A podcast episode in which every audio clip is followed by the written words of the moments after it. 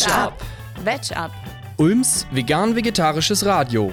Jeden vierten Donnerstag von 17 bis 18 Uhr. Auf Radio Free FM. Hallo und herzlich willkommen zu Veg Up, eurer vegan-vegetarischen Radiosendung auf Free FM in Ulm und Querfunk in Karlsruhe. Im Studio sind für euch Julia und Elena. Wir haben dieses Mal ein Thema, das vielleicht im ersten Moment etwas irritiert. Es soll heute nämlich um Gülle gehen. Deutschland hat nämlich mittlerweile ein Gülleproblem und das ist etwas, über das ich lange Zeit nicht nachgedacht habe. Als ich dann zu recherchieren anfing, fiel mir auf, dass das Gülleproblem eine Folge der industriellen Massentierhaltung ist und deswegen schon mit unserer Ernährung zu tun hat. Da wollte ich dann doch mal in einer Wetchup-Ausgabe darüber sprechen. Es geht heute aber nicht die ganze Stunde um Gülle. Wir haben auch wieder ein Gegenargument, ein Rezept des Monats und die nächste Station der Rubrik Eine Veganerin auf Reisen. Musikalisch sind wir heute mal etwas anders unterwegs. Simon, der kurze Zeit bei uns Redaktionsmitglied war und dann leider wieder weggezogen ist, hat die Musik für diese Sendung noch vorbereitet. Und ich habe auch ein paar Lieder beigesteuert und man kann den Unterschied sehr gut merken. Deswegen gibt es heute, wie gesagt, ein Genre, das wir sonst eher vernachlässigen, nämlich Hip-Hop. Auch unter Rappern, die als harte Jungs stilisiert werden, gibt es Interesse an Vegetarismus und an dem Veganismus. Und die Lieder, die nicht in die Kategorie fallen, stammen von mir. ähm, so, jetzt geht's direkt los mit Schau nicht mehr zurück von Xavas, Kohl Savas. Er ist seit seinem 18. Lebensjahr Vegetarier und hat das auch musikalisch verarbeitet. Xavier Naidu hat sich davon überzeugen lassen und ist ebenfalls Vegetarier.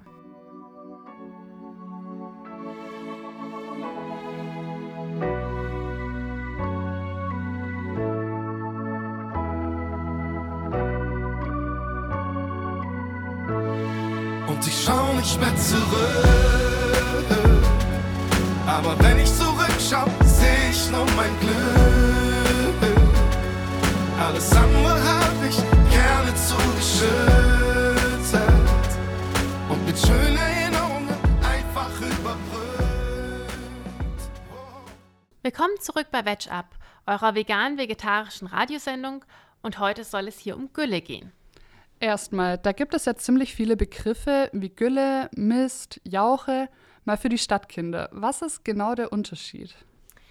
Also Mist entsteht in der Stallhaltung, wie das in Bilderbüchern zu sehen ist. Der Stall ist zum Beispiel mit Stroh eingestreut und die Mischung aus Exkrementen und pflanzlichem Einstreu wird dann regelmäßig ausgemistet. In Großbetrieben fällt Gülle an, denn dort werden die Tiere ohne Einstreu gehalten. Sie stehen auf einem Betonboden mit Spalten, durch die Harn- und Kotfliesen. Das ist für die Gesundheit und für das Wohlbefinden der Tiere zwar nicht gut, aber das Einstreuen und Ausmisten wird gespart. Jauche ist so ähnlich wie Gülle, aber flüssiger. Ich möchte noch erwähnen, dass es auch mineralische Dünger gibt und auch Gärreste als Biogasanlage, aus Biogasanlagen als Wirtschaftsdünger eingesetzt werden können. Aber das ist ein anderes Thema. Äh, Gülle oder Mist wird als Wirtschaftsdünger eingesetzt. Das heißt, das, was im Stall anfällt, wird auf den eigenen Äckern oder Grünflächen zum Düngen eingesetzt. Wieso eignen sich denn Gülle oder Mist als Dünger? In Gülle steckt eine Menge Stickstoff und Phosphat. Das sind beides Nährstoffe, die die Pflanzen zum Wachsen brauchen. Stickstoff ist unentbehrlich für alle Lebewesen und durchläuft einen Kreislauf durch die Erdatmosphäre, Gewässer, Böden und Biomasse. Wenn Pflanzen mehr Stickstoffdünger bekommen, als sie aufnehmen können, geht der Stickstoff als Ammoniak in die Luft oder er wird im Boden zu Nitrat umgewandelt und geht in das Grundwasser oder in Seen und Flüsse. Damit sind wir ja auch schon bei den Problemen. Nitrit im Trinkwasser ist ein Problem für Menschen. Ja, denn das Nitrit, äh, nee, das Nitrat, äh, das im Trinkwasser sein könnte, wird im Körper zu Nitrit umgebaut.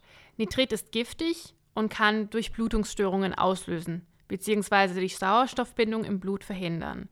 Nitrite können außerdem Nitrosamine bilden, die krebserregend sind. Nitrite sind besonders für Säuglinge gefährlich, weil sie noch weniger körpereigene Schutzmaßnahmen haben. Deswegen sind auch die Nitratgrenzwerte für Trinkwasser für Babys noch niedriger als allgemein. Auch für das Grundwasser gibt es Grenzwerte. Genau. Diese Grenzwerte werden aber häufig überschritten. Laut einem Bericht der Bundesregierung wurden 2016 die Nitratgrenzwerte an fast jeder dritten Messstation überschritten. Das bezieht sich auf das Grundwasser. Das Trinkwasser hält die Grenzwerte in aller Regel ein.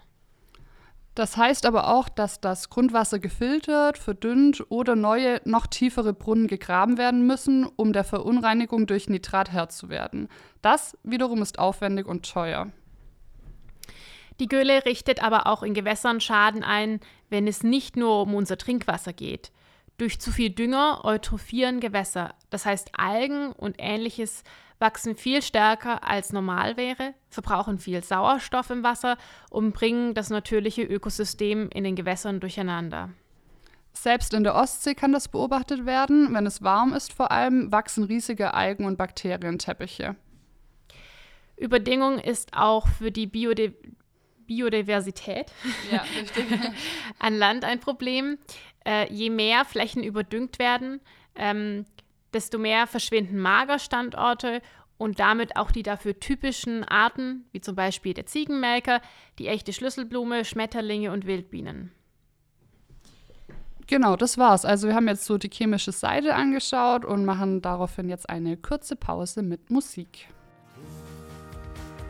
Selig die abgebrochen, die Verwirrten, die in sich verkrochen, Ausgegrenzten, die gebückten, die an die Wand gedrückten. Selig sind die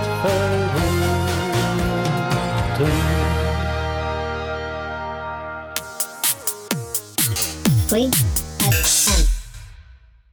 Das war Reinhard May mit Selig sind die Verrückten. Wir sprechen heute über das Gülleproblem. Was ist denn genau das Problem mit der Gülle? Wir haben ja eben darüber gesprochen, wie sie als Dünger genutzt werden kann. Das Problem sind die Unmengen an Gülle. 208 Millionen Kubikmeter Gülle, Jauche und Gärreste entstanden 2017 in Deutschland. Das ergibt mehr Nährstoffe, als Pflanzen aufnehmen können, bevor das Nitrat aus der Gülle in Gewässer oder das Grundwasser gespült wird. Besonders intensiv ist das Problem in einem Streifen von Schleswig-Holstein über das westliche Niedersachsen bis in das nördliche Westfalen, denn dort ist die Agrarindustrie besonders stark.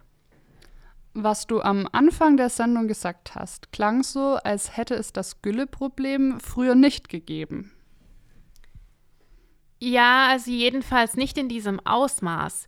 Theoretisch könnte ein Bauernhof ein paar Tiere halten, die Gülle auf den eigenen Feldern als Dünger nutzen, Futtermittel anbauen und damit die Tiere füttern. In diesem Kreislauf können natürlich nur so viele Tiere gehalten werden, wie mit dem Futter von den Feldern des Bauernhofs ernährt werden können. Das begrenzt auch die Menge an Gülle, die auf diesem Hof entsteht. Das wird als flächengebundene Tierhaltung bezeichnet. Bei biozertifiziertem Anbau wird das ja angestrebt. Eine flächenlose Tierhaltung ist nicht erlaubt. Auch sind die Ställe im Ökolandbau häufiger so ausgelegt, dass Festmist entsteht, der das Nitrat langsamer abgibt als Gülle. Zudem dürfen mineralische Dünger auch nicht eingesetzt werden. Von einem Kreislauf innerhalb eines Hofs ist die konventionelle Agrarindustrie gerade aber sehr weit entfernt. Die Futtermittel stammen häufig nicht einmal aus dem gleichen Land, sondern werden importiert. Dort wird natürlich auch Wirtschaftsdünger eingesetzt. Hier stehen dann die Massentierhaltungsbetriebe mit wenig eigener Fläche vor der Herausforderung, wie sie die Mengen an Gülle loswerden. Sie brauchen sie ja aber nicht, weil sie selbst kaum Futtermittel produzieren. Daraus hat sich ein neuer Geschäfts Geschäftszweig entwickelt, nämlich das Geschäft mit den Gülletransporten. Das ist eine ziemlich skurrile Angelegenheit, wenn du mich fragst. Spezialisierte Unternehmen entziehen der Gülle das Wasser und transportieren sie per Lkw oder Schiff zu Bauernhöfen, die Wirtschaftsdünger verwenden können. Häufig wird Gülle von Nordrhein-Westfalen und Niedersachsen nach Ostdeutschland oder ins Ausland transportiert. Der Marktwert der Gülle hängt von der Jahreszeit ab. Im Frühjahr übersteigt die Nachfrage nach Gülle das Angebot, im Winter bezahlen die Betriebe sogar für die Entsorgung der Gülle.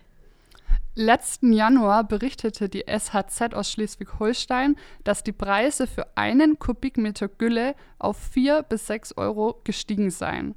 Gülle wird allerdings auch nach Deutschland importiert, aus den Niederlanden zum Beispiel. Die importierte Menge ist im Vergleich zu dem, was in Deutschland produziert wird, zwar nicht viel, aber ich finde, dass dieser Wirtschaftszweig illustriert, wie groß das Problem ist. Wir hören jetzt erstmal wieder Musik und zwar Wenn der Schmerz nachlässt vom Veganer Moses Pelham. Ich hab was verloren auf meinem Weg hierher. Ich glaube, es wurde mir gestohlen. Jedenfalls fehlt es mir sehr. Jemand hält es gefangen und ahnt nicht, von welchem Wert es ist. Ich muss mich entspannen, will, dass der Schmerz nachlässt. Auf der Suche nach irgendwas, das irgendwas heißt, frag ich, was haben sie mit dir gemacht? Wiss und Biam vielleicht, der sagt auf jeden Mann. Das See bricht das Eis, er fängt zu reden an. Und mir wird es gleich klar, wie der Wodka, den wir trinken. Willkommen zurück bei Veg Up. Wir haben ja gerade besonders über das Nitrat in der Gülle gesprochen. Das ist aber keineswegs das Einzige, was über die Gülle ins Wasser gelangt. Und genau darüber habe ich den heutigen Newsflash geschrieben. Viel Spaß beim Zuhören. Greenpeace berichtet in seinem Artikel vom 21. November 2018 über die akute Gefahr von antibiotikaresistenten Keimen, welche sich über Gülle in unseren Gewässern verbreiten. Deshalb fordern sie systematische Kontrollen und eine artgerechte Tierhaltung. Über eine artgerechte Tierhaltung könnte der Einsatz von Antibiotika vermindert werden und somit die Verbreitung und Gefahr von Antibiotikaresistenten reduziert werden. Um ohne massiven Einsatz von Antibiotika auszukommen, müssten die Tierbestände jedoch gezielt abgebaut werden. Die Tierhaltung muss sich also grundlegend ändern, denn schlechte Haltung fördert Erkrankungen und zur Behandlung werden schnell und oft Antibiotika eingesetzt. Gülle hat an der Verbreitung der multiresistenten Keime einen wesentlichen Anteil. Die große Gefahr besteht darin, dass mit Gülle aus Schweineställen multiresistente Keime und Antibiotika-Rückstände großflächig und vor allem unkontrolliert in die Umwelt gelangen. Die Grundwasserqualität ist bereits deutlich negativ beeinflusst worden. In 60 Prozent der von Greenpeace genommenen und untersuchten Proben lagen die Werte über dem gesetzlich vorgegebenen Jahresmittelwert für gute Wasserqualität. Gefordert wird deshalb ein bundeseinheitliches Verfahren zur Kontrolle und Beobachtung dieser Entwicklung. Dass dringender Handlungsbedarf besteht, zeigen unter anderem der Report Dreckiges Wasser, wie Massentierhaltung Europas Flüsse belastet vom 29.11.2018, wie auch der Report Keime außer Kontrolle. Vielen Dank, Elli.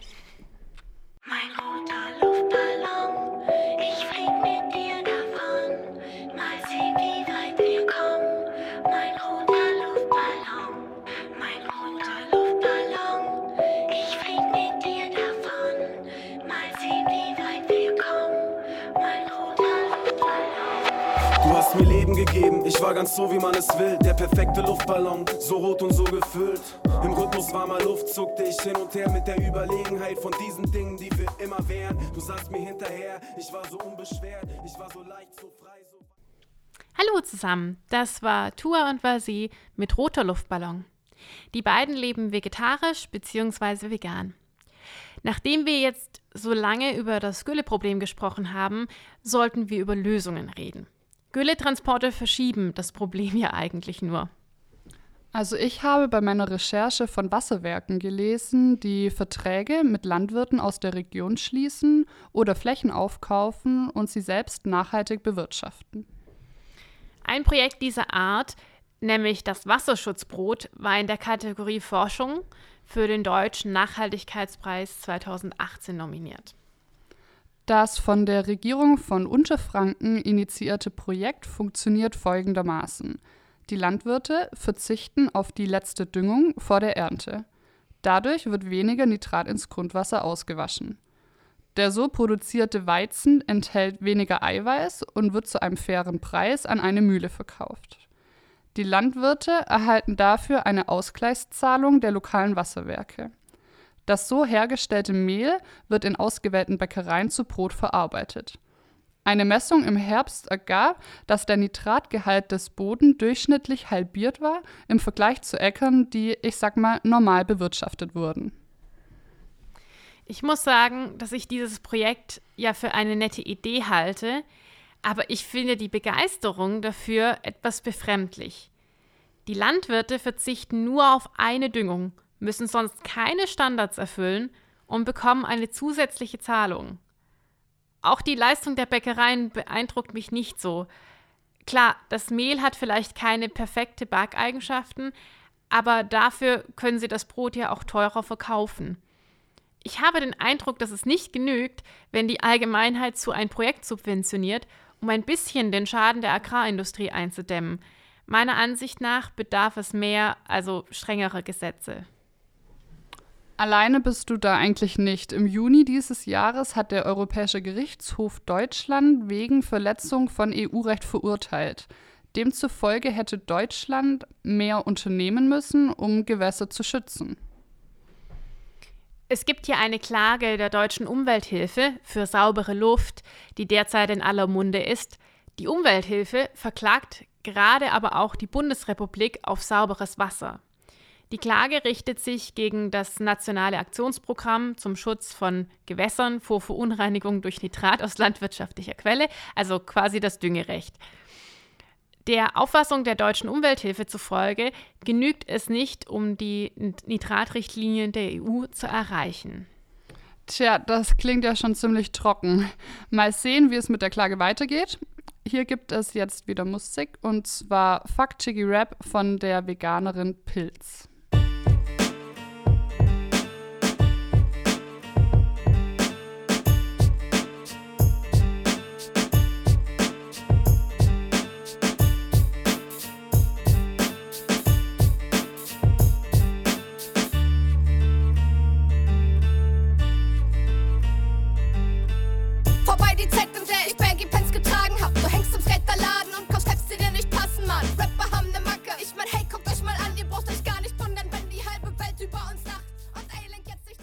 Free FM.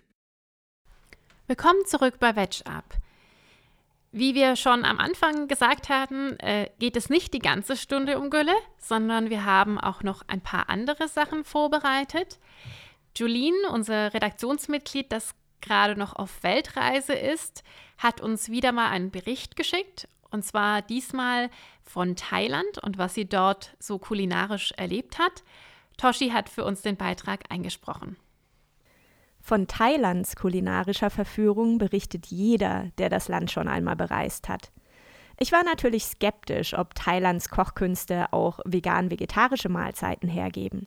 Das Nationalgericht Pad Thai schien auf der Karte ohnehin vegetarisch zu sein, also habe ich noch das Ei abbestellt und mich auf der sicheren Seite gewogen. Pad Thai, Nudeln in Erdnusssoße mit frischen Sprossen, Limette und gekochten Erdnüssen. Und in meinem Fall leider auch Fischsoße. Neues Land, alter Fehler. Fischsoße, Schrimmpaste und Oystersauce sollte man immer extra abbestellen, ob sie nun in der Karte erwähnt sind oder nicht. Wenn man dann aber in den Geschmack eines veganen Partei kommt, schwört man italienischen Nudelgerichten erstmal ab. So, so lecker.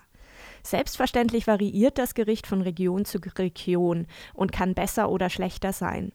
Aber die frischen Kräuter wie Koriander und Zitronengras zusammen mit den frischen Sprossen erzeugen eine Leichtigkeit, die man in einem Nudelgericht nicht für möglich gehalten hätte. Ohnehin strotzt die thailändische Küche nur so vor frischen Kräutern und macht damit auch die vielen Currys umso leckerer. Ein weiterer landesweiter Favorit Tom Yam. Das ist frisches, knackiges Gemüse mit viel Ingwer und Leimblättern in Kokosmilch. Und zum Nachtisch dann Sticky Rice, gekocht in Kokosmilch und speziell lila eingefärbt mit Teeblättern. Das wird dann mit frischer Mango serviert, zum Verlieben. Im Norden Thailands, wo die Elefanten zu Hause sind und dank wachsendem Ökotourismus kaum noch beritten, sondern von Touristen gebadet werden, gab es dann die perfekte Geburtstagsüberraschung. Ein vegetarischer Kochkurs, in meinem Fall natürlich vegan. Das hat aber sowieso nur beim Pad Thai einen Unterschied gemacht. Vor allem von der Erdnusssoße träume ich auch jetzt noch, Wochen später. Ein Glück, dass wir zum Abschluss ein kleines Rezeptbuch bekommen haben. Ich kann es kaum erwarten, die thailändische Küche in Deutschland umzusetzen. Danke, Angeline, für Ihren Beitrag. Sag mal, Eli, war nicht deine Schwester mal in Thailand im Urlaub? Ja, genau. Also die war vor wenigen Wochen, wahrscheinlich jetzt schon ein, zwei Monate her in Thailand für einige Wochen ähm, und ist da mit einer Freundin rumgereist. Und dann habe ich natürlich auch gefragt, und wie war es? Vegetarisch-veganes Angebot? War das schwierig? Ähm, und sie hatte eigentlich nur positiv über das vegetarische Angebot berichtet. Es gibt an jeder Straßenecke günstige Reisgerichte mit verschiedenem Gemüse oder Obst dazu. Mm, was sie halt immer sehr gefreut hat, war, dass das halt auch richtig billig war. Mm, heißt aber auch für uns in Deutschland, wenn wir halt auf Reisgerichte und eher so die Grundnahrungsmittel zurückgreifen und nicht nur vegane ähm, Ersatzprodukte kaufen, dass vegan sein auch gar nicht teuer sein muss. Aber nochmal zurück, es war nicht schwierig. Also da war es schwieriger, irgendwie einen Hostel zu finden. Vegetarisches Essen gab es überall. Mm, ganz im Gegenteil war es so, dass die Fleischsachen und so sie echt abgestoßen haben, weil ähm, da gibt es halt immer viele Stände, wo dann Fleisch auch schon länger liegt oder man sieht noch mehr oder weniger, welches Tier es ist. Und ähm, da ist es halt auch sehr warm und feucht. Also sie hätte da eh nichts Fleischiges essen wollen. Ja, von daher ähm, in Thailand kann man super vegetarisch und vegan essen. Voll super. Ja, mich schreckt das auf Reisen auch immer ab, wenn ich über so einen Markt laufe und dann liegen da noch irgendwelche Köpfe oder so. Also macht mir auf jeden Fall keinen Appetit.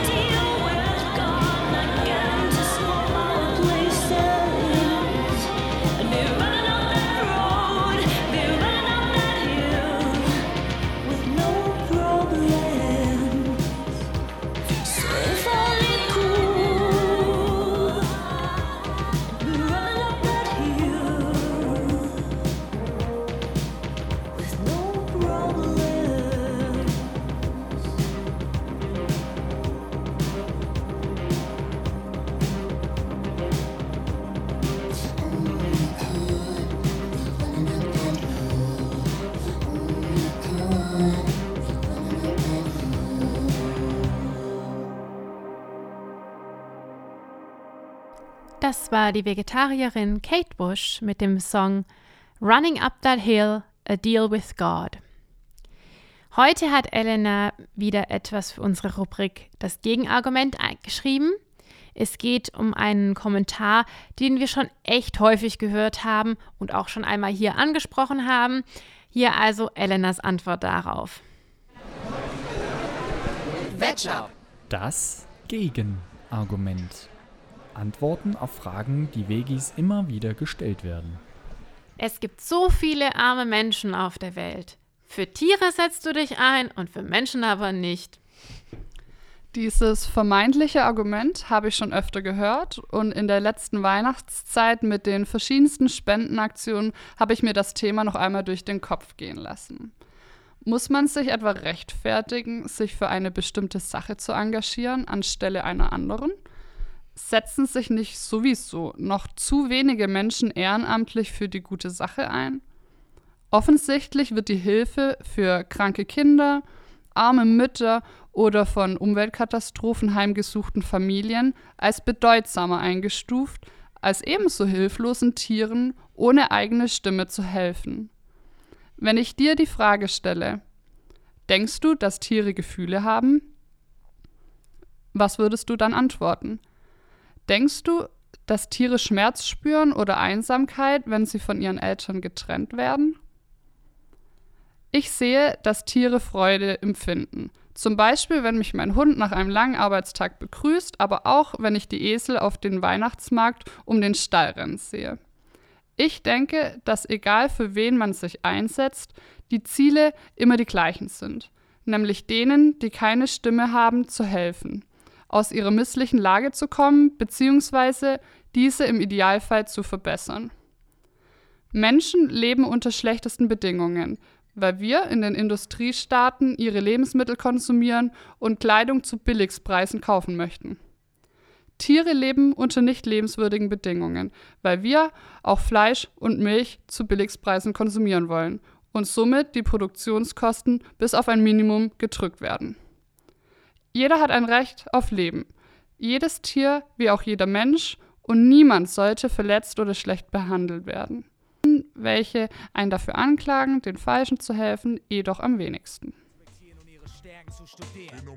Ist so wichtig wie nichts in diesem Business. Da die scheiße Kampfsport ist darauf gefasst, dass du gedisst wirst. Find dein eigenes Repertoire, wenn du rappst. Denn wo du die Worte setzt, die Formel für deinen Kontext und Gesamtkonzept. Das für uns direkt zu Nummer 7. Ey, du musst Hip-Hop leben, als bist du immer nur Fan geblieben. Fame und die ganze Scheiße ist geil und man soll's genießen. Doch ohne Basistypen wäre keiner von uns gestiegen. Nummer 8. Ist so ähnlich wie 7 und ziemlich easy. Gib Respekt an die Breaker, die DJs und an Graffiti. 9. Du darfst auf keinen Fall schlafen, aber musst träumen. Fokussier dich auf dein Ziel, um die Hürden vom Weg zu räumen. Und Nummer 10 ist die eigentlich erste von allen Regeln. Stell dich nie gegen Curse, das war's von mir, jetzt können die anderen reden. Peace. Das war der Vegetarier Curse mit 10 Rap-Gesetze. Bei uns geht's weiter mit einem Rezept. Und zwar für diejenigen unter euch, die unter den dunklen Tagen im Januar leiden, hat Toshi nun ein Rezept gegen die Winterdepression. Kürbisklößchen mit Pesto auf Backofengemüse. Wetchup. Rezept des Monats. Wenn es draußen dunkel und kalt ist, hilft etwas Buntes auf dem Teller. Deswegen stelle ich euch heute ein farbenfrohes Winterrezept vor. Es gibt Kürbisklößchen mit Pesto auf Backofengemüse. Gäste können sich daran schon alleine deswegen begeistern, weil dieses Essen einfach wunderschön aussieht. Glücklicherweise schmeckt es auch noch super lecker. Es dauert zwar auch ein bisschen länger, aber im Winter hat man ja schließlich auch mehr Zeit. Und insbesondere wenn man Freundinnen oder die Familie zu Besuch hat, lohnt sich der Aufwand definitiv. Das Rezept ist sehr flexibel und kann an eure Vorlieben und die Inhalte eures Kühlschranks und eurer Vorratskammer angepasst werden. Was ihr auf jeden Fall braucht, ist ein Kürbis, klar, Kürbisklößchen, und da würde ich euch Hokkaido empfehlen. Nicht nur, weil der am besten schmeckt, sondern auch, weil er am schönsten orange leuchtet. Außerdem solltet ihr eine Packung Tofu da haben, Mehl, Gemüse, Nüsse, Öl, eine Zitrone und Grünzeug. Viel mehr braucht ihr eigentlich nicht. So geht ihr vor. Schmeißt den Backofen an und backt den Kürbis darin weich. Ihr könnt ihn theoretisch einfach ganz reinschieben, aber schneller geht's, wenn ihr ihn in Würfel schneidet. Den weichen Kürbis püriert ihr dann zusammen mit der Packung Tofu und knetet dann noch Salz, Pfeffer und 300 Gramm Mehl ein. Was für Mehl ist eigentlich egal. Am leckersten finde ich hier Kichererbsenmehl. Das gibt nochmal einen extra intensiven Geschmack. Aber Weizen, Dinkel, Mais oder Kartoffelmehl sind natürlich ebenso möglich. Die Mischung formt ihr nun mit eingeölten Händen in kleine Klöße, die ihr auf ein mit Backpapier ausgelegtes Backblech setzt. Das Backofengemüse bereitet ihr am besten vor, wenn der Kürbis gerade im Ofen weich wird. Besonders lecker finde ich in der Kombination Fenchel. Ihr könnt aber auch anderes Wintergemüse verwenden, zum Beispiel Wurzelgemüse wie Pastinaken, rote Beete und Petersilienwurzeln. Sommergemüse wie Zucchini, Tomaten oder Paprika passen nicht. Davon lasst ihr in dieser Jahreszeit sowieso besser die Finger. Das Gemüse schneidet ihr klein und packt es mit Öl, Salz und Pfeffer in eine Backform. Da ich es gerne salzig mag, füge ich noch getrocknete Tomaten und Oliven zu. Nussfans können hier ebenso klein gehackte Nüsse in die Form geben. Das Gemüse und die Kürbisklöße könnt ihr nun gleichzeitig in den Backofen schieben und etwa 25 Minuten backen. Währenddessen macht ihr noch das Pesto und verzichtet dabei doch einfach mal auf Basilikum, denn Pesto kann man auch aus ganz anderem Grünzeug machen. Ich favorisiere frischen Spinat. Aber auch Rucola oder Petersilie könnt ihr verwenden. Egal, was ihr nehmt, packt zwei große Handvoll in den Mixer oder in einen Messbecher, wenn ihr nur einen Pürierstab habt. Gießt rund 75 Milliliter Öl dazu, am besten Olivenöl, und tut Salz und Pfeffer hinein. Parmesan ist für Pesto absolut nicht nötig. Den Geschmack bekommt ihr auch durch Nüsse. Ich nehme da am liebsten Haselnüsse oder Mandeln und zwar eine gute Portion, nämlich etwa 100 Gramm. Wenn ihr die bereits gemahlen gekauft habt, überfordert ihr eure Mixutensilien weniger. Von der Zitrone könnt ihr neben dem Saft auch gerne noch ein großes Stück Schale nehmen. Das macht einen tollen Geschmack. Nun mixt ihr das Ganze und habt dann eine leuchtend grüne Pampe. Zum Servieren setzt ihr die Kürbisklößchen in die Backform auf das Backofengemüse. Das Pesto könnt ihr entweder gleich darüber tröpfeln oder ihr reicht es extra dazu. Guten Appetit! Das klingt auf jeden Fall sehr lecker. Vielen Dank dafür, Toshi. Wir verabschieden uns jetzt gleich mit dem letzten Lied, Lily, Rosemary and the Jack of Hearts von Joan Baez, die vegetarisch lebt. Ich hoffe, euch hat die Kombination aus Infos über die Gülle-Problematik und den anderen Beiträgen, die wir hatten, heute gut gefallen. Und ich möchte mich herzlich bedanken bei Toshi, Jolene, Simon und Elena, die zusammen mit mir die Beiträge für die Sendung vorbereitet haben. Vielen Dank dafür. Und wir wünschen euch aus dem Studio jetzt auf jeden Fall noch einen super Start weiterhin ins neue Jahr 2019 und hoffen, dass ihr dann bei den nächsten Sendungen auch wieder mit dabei seid. Also bis dann und tschüss. Tschüss.